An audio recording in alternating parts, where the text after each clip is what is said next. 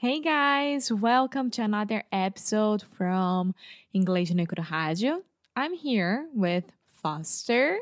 Hello, hello. Welcome to another episode of Inglês no Cru What did I say? from. Ah, welcome guys. Welcome to another episode of Inglês no Rádio. I'm here with Foster. Yes, and this week on the show, we are talking about how Alexia and I are getting older. And Yeah.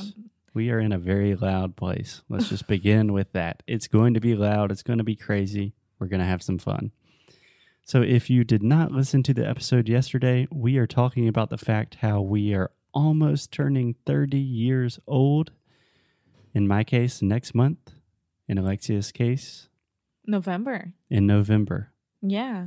So, we are discussing a list from the Entrepreneur magazine that has 29 things you have to do before you're 30. And today we have three recommendations from them that I wanted to talk about. Yes. So, are you excited to turn 30?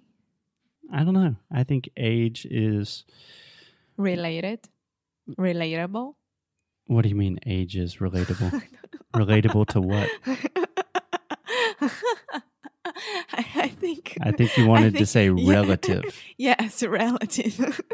Yeah, I was going to say that I think age is a social construct. It is mu- nothing more than a number. And pretty soon we will all live to be thousands of years old. no, here in Portugal, they already have. Yeah, people are very old here. We can hear an old person going to the hospital right now. That's horrible, amor. now. okay, so today we are talking about what? Today we're talking about business. business. Okay. So, three recommendations they give. Number one, learn how to network. Number two, get your dream job. Number three, build your brand. What do you think? I think that the three of them Are all stupid. are all important.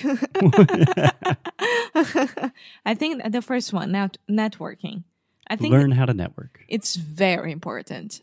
Okay, what does networking mean to you? It's how to make connections. If it's personal connections or business connections. Okay. This is very, very important.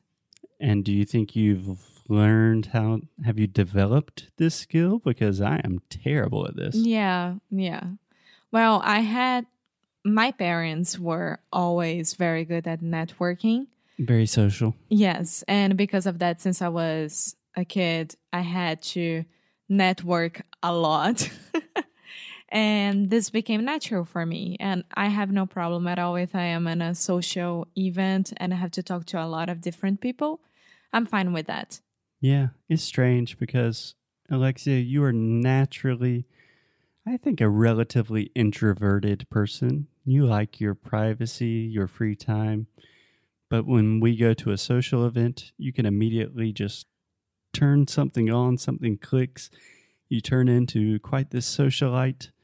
And me, just stay the same. Yeah, I don't think it's hard at all. Maybe it was because of the way that my parents taught me how to do it, but but I do admit that it's when you are an introvert person and you don't know how to do it, you don't know how to socialize, this can be very very hard and get you very anxious. So, maybe you just need someone to like be your wing, you know? Your wingman. Yeah, you're a wingman. We say wingman. If you have a wingman or a wingwoman, whatever, you are good to go.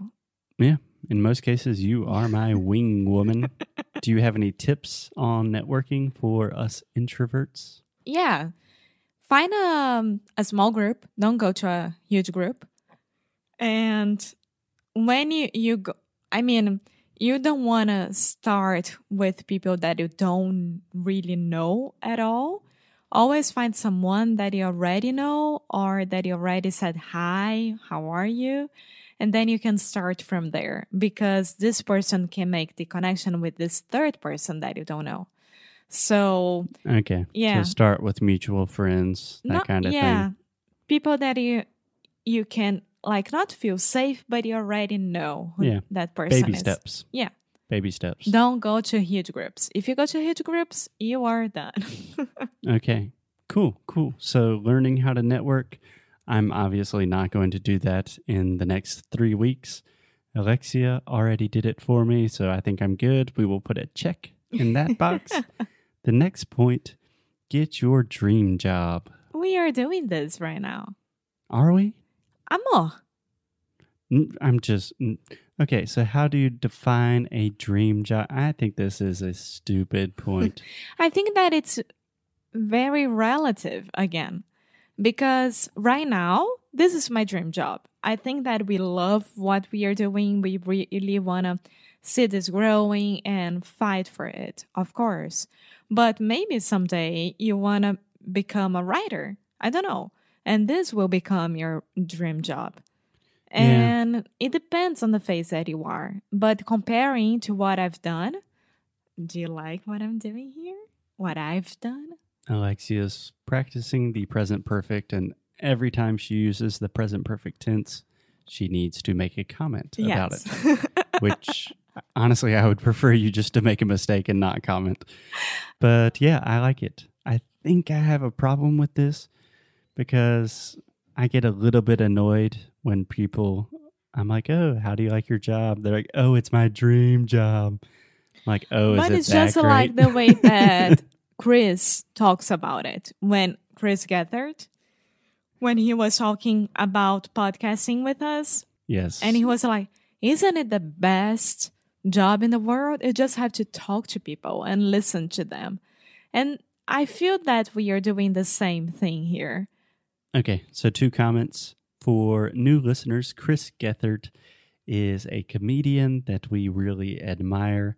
And when we say lose well at the end of most episodes, that is a line from Chris. We met him one time. You can listen to episode number 200 of English no Kuru Rádio to learn more about Chris Gethard. Secondly, I think what I'm learning, what I've learned in my 20s, and what I need to carry on in my 30s is all jobs are going to have a difficult part. All job that's what I really believe. There's no such thing as a dream job because all jobs have a shitty part. But that's, and that's okay. Yeah. I mean, it can be your dream job and have a shitty part. It doesn't it doesn't exclude the title of dream job, even if there is a a bad thing about it. It has the word dream in it. In my dream, I don't want to include, oh, yeah. And let's just have a an appropriate amount of shitty parts in there. In my dream job, there's no shitty part. well, I think that it will never exist a dream job for you then. Okay, I think they should change it to get a good job that you like and you can learn a lot. Okay. Okay, and their final point is build your brand. Uh, and that's when I ask you, is it about me personally building my brand as Alexia? Like, who am I? Or about my business?